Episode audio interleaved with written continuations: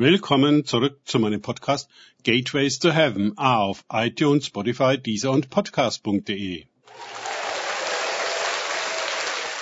Mein Name ist Markus Herbert und mein Thema heute ist die große Selbsttäuschung. Weiter geht es in diesem Podcast mit Lukas 1146b aus den Tagesgedanken meines Freundes Frank Krause.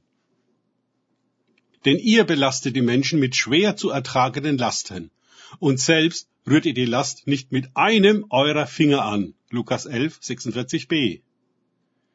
Wie aktuell das ist. Ob Regierung oder Religion, immer werden zunehmende Lasten ausgedacht und auferlegt, die jedoch nicht für die Oberen gelten, die davon ausgenommen sind. Frei nach dem Motto, vor dem Gesetz sind alle gleich, aber manche gleicher.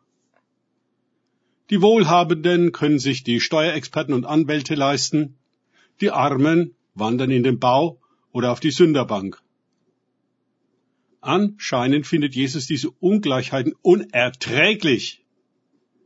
Wir sehen geradezu den schriftgelehrten Zeigefinger der Pharisäer erhoben vor uns, die uns sagen, was wir zu denken, zu sagen, zu glauben, zu beten und zu geben haben welche Stellen uns kontrollieren, äh, ich meine betreuen und ausnehmen, ja, versorgen, ohne die wir auch nicht leben und keinesfalls in den Himmel kommen können.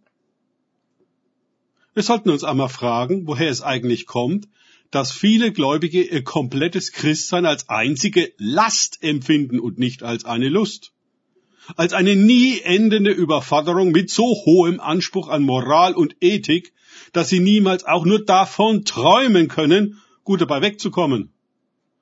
Die Welt ist ihnen schon Last genug. Jetzt kommt Gott mit weiteren umfassenden und endlosen Forderungen hinzu, die freudig zu erfüllen sind, weil wir ja so wahnsinnig dankbar dafür sind, dass er uns durch Jesus die Schuld erlassen hat.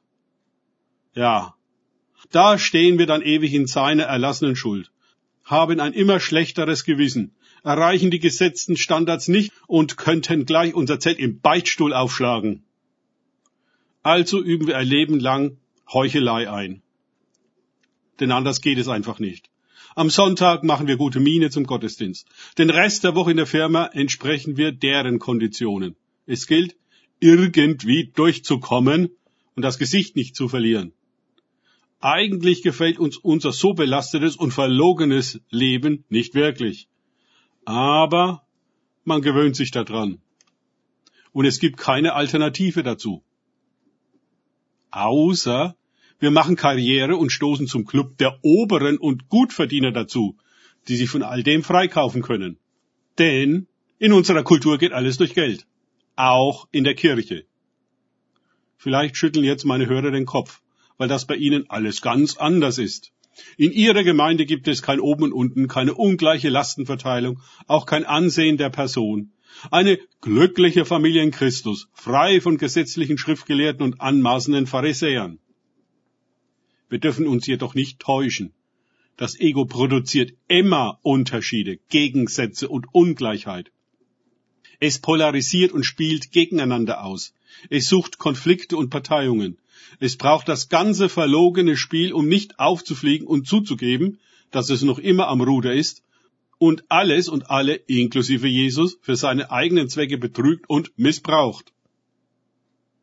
Die reiferen Christen wissen, wir haben den Pharisäer alle in uns, bereit zu richten, bereit zu urteilen, bereit andere herabzusetzen, um sich selbst zu erhöhen.